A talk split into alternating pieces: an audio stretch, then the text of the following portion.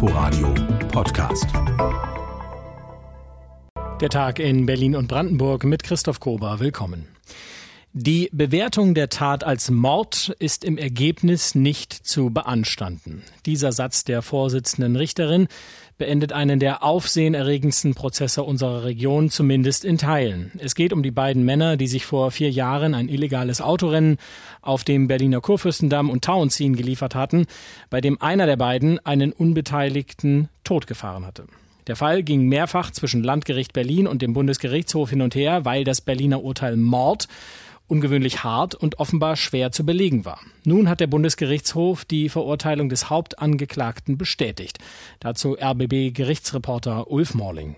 Wenn man mit einem Auto viel zu schnell fährt und einen Menschen dadurch tötet, kann man als Mörder verurteilt werden. Das stellte der Bundesgerichtshof heute in Karlsruhe fest. Damit ist das im letzten Jahr gefällte Berliner Urteil gegen einen der beiden Kudamm-Raser rechtskräftig, ebenso seine lebenslange Freiheitsstrafe, die er jetzt in Strafhaft absitzen muss. Der BGH bestätigte das inzwischen zweite Urteil des Berliner Landgerichts, dass der zur Tatzeit 26-Jährige das Straßenrennen mit dem Mitangeklagten über Kudamm Kudamm und Tauentzienstraße unbedingt gewinnen wollte, auch wenn dabei ein Mensch sterben konnte, wie geschehen. Strafrechtlich wird das Mord mit bedingtem Tötungsvorsatz genannt. Hamdi H. habe gewusst, dass jemand zu Tode kommen könnte, es war ihm aber egal. Schließlich war auch er derjenige, der den 69-jährigen Jeepfahrer tödlich regelrecht von der Straße schoss. Beim zweiten Raser allerdings urteilten die Richter des BGH anders und hoben das Urteil auf. Dass Marvin N. gemeinsam mit Hamdi H. den Tatentschluss zum Mord gefasst habe, sei im letzten Berliner Urteil nicht rechtsfehlerhaft dargelegt worden, so die Karlsruher Richter. In einem weiteren Prozess müssen andere Richter des Berliner Landgerichts nun prüfen, ob man N. einen gemeinsamen Plan mit dem nun rechtskräftig Verurteilten nachweisen könne, notfalls bei dem dem Autorennen einen Menschen zu töten, um den Sieg davonzutragen. Sollte in der jetzt kommenden neuen Verhandlung kein gemeinsamer Tötungsvorsatz bei dem Autorennen festgestellt werden, könnte N wegen fahrlässiger Tötung verurteilt werden. Höchststrafe fünf Jahre. Da Mitraser H. seit heute rechtskräftig wegen Mordes verurteilt ist, könnte und müsste er in dem Prozess als Zeuge aussagen. Soweit RBB Gerichtsreporter Ulf Morling. Wenn Wasserstoff mit einem Gas in Reaktion tritt und verbrennt, entsteht am Ende kein klimaschädliches CO2, sondern nur Wasser. Deshalb gilt die Wasserstofftechnologie als eine der Zukunft. Brandenburg möchte in den nächsten Jahren eine Wasserstoffwirtschaft aufbauen, die auf sogenanntem grünen Wasserstoff basiert, also auf Wasserstoff, der mit erneuerbaren Energien produziert wird. Die Einzelheiten von unserem landespolitischen Korrespondenten Oliver Schosch. Bei SPD, CDU, Grünen und Linken im Landtag herrschte weitgehend Einigkeit. Brandenburg soll Wasserstoffland werden. SPD-Wirtschaftsexperte Helmut Bartel formulierte die Ziele des von ihm mitentworfenen Antrags so. Wasserstofftechnologie als Kernelement der Energiewende etablieren, die zukünftige Brandenburger Versorgung mit CO2-freiem Wasserstoff sicher gestalten. Brandenburger Unternehmen und ihre Wettbewerbsfähigkeit stärken. Die CDU-Wirtschaftspolitikerin Saskia Ludwig zitierte den französischen Schriftsteller Jules Verne. Das Wasser ist die Kohle der Zukunft. Als das äh, Jules Verne 1870 geschrieben hat, hat er bestimmt nicht an die Lausitz gedacht aber inhaltlich hatte er damals schon recht. Doch allein mit grünem Wasserstoff, rein aus erneuerbaren Energien, werde es nicht gehen, so Saskia Ludwig, zumindest nicht am Anfang. Für einen gelungenen Markteintritt wird es notwendig sein, dass dieser Technologie offen gestaltet wird und gerade im Aufbau der Strukturen auch Arten der Wasserstoffherstellung nicht ausschließt, die nicht von vornherein hehre Klimadogmen erfüllen. Brandenburg muss die Bedingungen schaffen, dass ein Unternehmen wie ArcelorMittal erfolgreich beim Clean Steel Programm der EU teilnehmen kann. Ganz ähnlich sieht es im Verkehrsbereich beim Antrieb durch Brennstoffzellen oder Power-to-Liquid-Verfahren aus. Rolls-Royce und MTU sind bereits im Land und sind Innovatoren auf diesem Gebiet. Doch die CDU steht auch zu dem Ziel, langfristig eine grüne Wasserstoffwirtschaft in Brandenburg aufzubauen. Daran haben die Freien Wähler Zweifel. So viele Windräder gibt es in Brandenburg nicht, sagt der Wirtschaftsexperte der Freien Wähler Philipp Zeschmann. Es reicht bei weitem nicht, um eine Wasserstoffwirtschaft hier aufzubauen, wie das hier skizziert wurde, womit auch äh, der Pkw-Verkehr dann mit Brennstoffzellen in Masse versorgt werden soll. Es reicht bei weitem nicht, um die Nachfrage zum Beispiel der Stahlindustrie und der chemischen Industrie auszustatten. Und deswegen ist das Augenwischerei. Auch die AfD-Fraktion kritisierte, dass ein Großteil des Wasserstoffs aus dem Ausland geliefert werden müsse. Dennoch wurde dem Antrag mit breiter Mehrheit zugestimmt. Wirtschaftsminister Jörg Steinbach von der SPD will ab dem kommenden Jahr eine Wasserstoffstrategie für Brandenburg erarbeiten. Auch in Abstimmung mit Sachsen und Sachsen-Anhalt. Gemeinsam sei man die treibende Kraft in Deutschland und müsse das auch bleiben, so Steinbach. Brandenburg will eine grüne Wasserstoffwirtschaft aufbauen. Unser landespolitischer Korrespondent Oliver Schosch berichtete. Der gewaltsame Tod des Afroamerikaners George Floyd durch einen weißen Polizisten hat eine Rassismusdebatte ausgelöst. Nicht nur in den USA, sondern auch bei uns. Denn auch Berlinerinnen und Berliner afrikanischer Herkunft erleben Diskriminierung aufgrund ihrer Hautfarbe. Dagegen will das Land Berlin nun stärker vorgehen. Nina Amin aus unserer landespolitischen Redaktion. Vor sechs Jahren wurde von der UN-Generalversammlung die Dekade für Menschen afrikanischer Herkunft ausgerufen. Ziel ist es, bis 2024 die wirtschaftlichen, sozialen und politischen Rechte dieser Menschen zu stärken. Auch Berlin fördere Projekte, die dabei helfen sollen, sagt Justizsenator Dirk Behrendt. In diesem und im nächsten Jahr mit jeweils einer halben Million Euro. Wir haben eine weltweite Debatte über antischwarzen Rassismus. So etwas gibt es auch in Berlin. Menschen berichten auch hier von Diskriminierungserfahrung. Schwarze Menschen machen die Erfahrung, dass sie zurückgesetzt werden, dass sie von der Polizei kontrolliert werden, dass sie schwieriger eine Wohnung äh, bekommen. Das ist nicht in Ordnung. Und deswegen haben wir hier Projekte auf den Weg gebracht, um dem entgegenzuwirken. Beispielsweise eine Beratungsstelle mit Sitz in Wedding. Leiterin Celine Bari berichtet, dass bei ihnen im vergangenen Jahr 140 Fälle von Menschen afrikanischer Herkunft gemeldet gemeldet worden seien. Bei der Hälfte habe es sich um Vorfälle auf Ämtern oder in Behörden gehandelt, bei denen sich die Personen diskriminiert fühlten.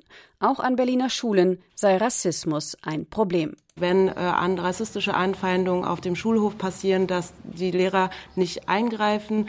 Wenn man sich gegen Diskriminierung dann beschwert, wird man abgewehrt und unterdrückt. Das ist ein Muster, das wir sehr, sehr häufig beobachten und das sehr, sehr belastend ist für die Kinder, aber auch für die Familien. Auch bei Polizeieinsätzen sei eine übermäßige Strenge gegenüber afrikanischstämmischen Menschen zu beobachten, meint Barry. Peggy Pesche von der Bundeszentrale für politische Bildung fordert, man müsse den strukturellen Rassismus stärker in den Blick nehmen. Wie kommen wir hin zu einer rassismuskritischen Verwaltung? Wie kann eine Verwaltung genau ihre Bürgerinnen afrikanischer Herkunft auch mitdenken und das über die bloße Projektfinanzierung hinaus? Von der UN-Dekade Menschen afrikanischer Herkunft und dem Berliner Engagement in diesem Bereich hofft Pesche, dass sich nachhaltig, auch über das Jahr 2024 hinaus, die Situation für alle von Rassismus betroffenen Berliner und Berlinerinnen verbessert. Soweit Nina Amin. 18.32 Uhr der Inforadio Verkehrsservice mit einer Gefahrenmeldung. Vorsicht auf der A19, Dreieck Wittstock-Dosse Richtung Rostock. Zwischen Wittstock und Röbel Behinderungen durch verlorene Ladung und durch ein defektes Fahrzeug auf der Standspur. Nach den Sommerferien sollen die Schulen in Berlin wieder normal laufen. Normale Klassengrößen und auch keine Abstandsregeln mehr. Die Gewerkschaft Erziehung und Wissenschaft fragt aber, wie man im Normalbetrieb alle vor einer Ansteckung mit dem Coronavirus schützen kann. Dazu Inforadio-Reporterin Kirsten Buchmann.